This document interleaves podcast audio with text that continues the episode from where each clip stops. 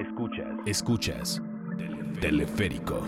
Un proyecto de Ibero.2. Canal digital de la estación de radio. Ibero 90.9.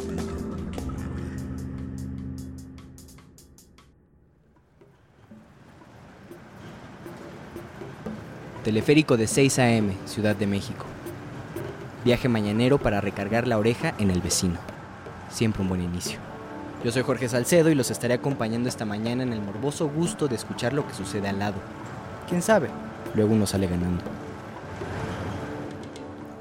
Sea una llamada telefónica que se escapa por los audífonos o mensajes de texto que se alcanzan a leer por encima del hombro, para Gerardo se tratan de detalles que no puede dejar pasar. Por breves que sean esos momentos, son algo que contar.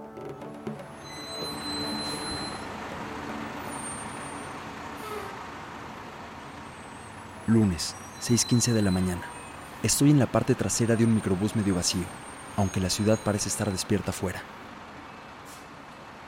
No hay mucha gente en esta ruta. Del otro lado del camión se congregan cuatro cabezas que miran hacia abajo y susurran entre ellas. Tres hombres y una mujer. Intercambian botellas, flores y velas que sacan de morrales de tela. Uno de los hombres trae unos tambores. Discuten sobre algo. No han volteado a verme. Pasaron la noche entera cantando en la penumbra. El ruido se coló por mi ventana. Tuve que asomarme para verificar lo que escuchaba. Pegan con palos en el suelo hasta altas horas de la noche. No sé cómo ningún vecino no se ha quejado. He llegado a escuchar ruidos de animales como cerdos y cabras. Cabras en la sala de su casa. Con tanto calor, no pude evitar pegarme esa ventana. Quiero saber qué es lo que cantan. ¿A dónde van? ¿De dónde sacaron un cerdo? Y si ya se lo comieron. Pasé toda la noche en vela como ellos y los seguí desde primera hora hasta este micro donde no dudaron sus asientos. La mujer se fue de pie. No quise que me notaran en el camión vacío, así que yo me senté hasta atrás. Van golpeando con palos la lámina de suelo. No lo pensé, pero al subir el chofer no les cobró pasaje. Tienen un olor muy fuerte, como a pasto quemado y aguardiente. Debe de ser de la pedota que se agarraron anoche.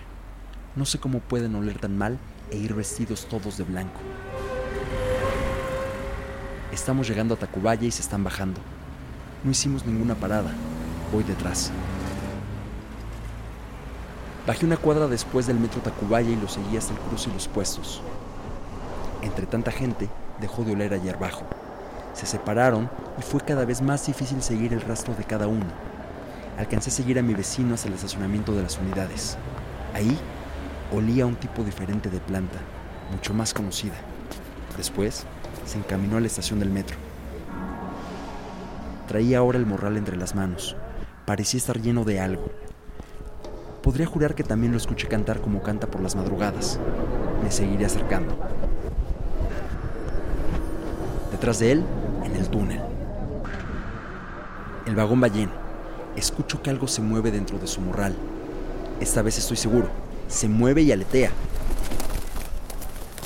Nadie habla en todo el recorrido. Ni siquiera preguntan qué es lo que trae en la bolsa. ¿Por qué va vestido todo de blanco? No veo a ninguno de sus compañeros cerca. ¿De dónde viene ese sonido? ¿A dónde nos estaremos dirigiendo? Mientras tanto, él observa por la ventanilla junto al barandal. Lucha contra su moral incontenible que lleva debajo del brazo, el bulto cruzado por el pecho. Habla en voz baja, como que susurra con nadie. No conseguiría acercarme más sin que se note. Sus muñecas están tapizadas de cuentas de cada lado. Al cuello lleva cinco collares. De pronto, siento el mismo calor de la noche dentro del vagón atascado. Se va acercando a la puerta. Creo que en la siguiente estación baja. Estamos llegando a Chapultepec.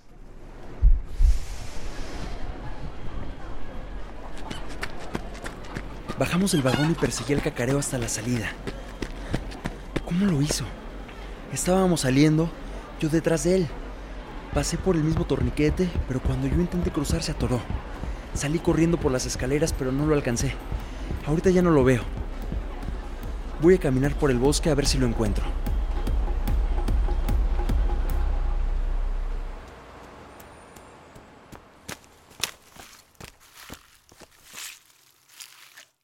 Escucho tambores y palos.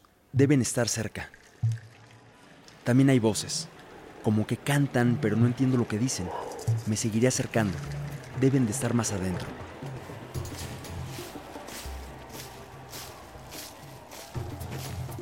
Los veo. Están en un círculo alrededor de una ofrenda. No sé cómo se habrán encontrado. Estamos en medio del bosque. Cantan y tocan tambores alrededor de botellas con flores. También veo la gallina que escuché en el metro. Está amarrada por las patas y la sostienen de cabeza.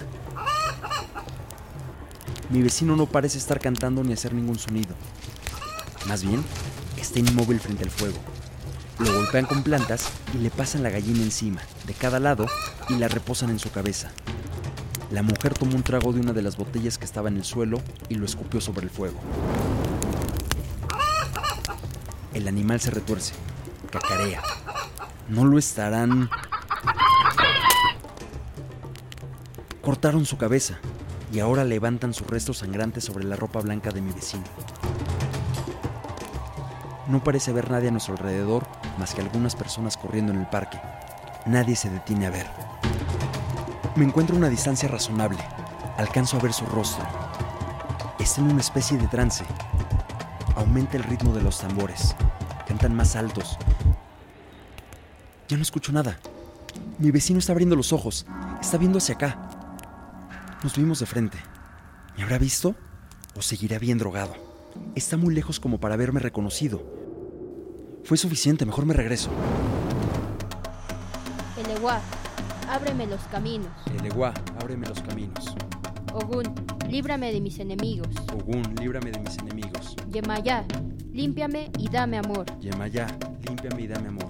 Shangó, líbrame de guerras. Shangó, líbrame de guerras. Eleguá, ábreme los caminos. Eleguá, ábreme los caminos. Ogún, líbrame de mis enemigos. Ogún, líbrame de mis enemigos. Yemayá, límpiame y dame amor. Yemayá, límpiame y dame amor. Shangó, líbrame de guerras. Shangó, líbrame de guerras.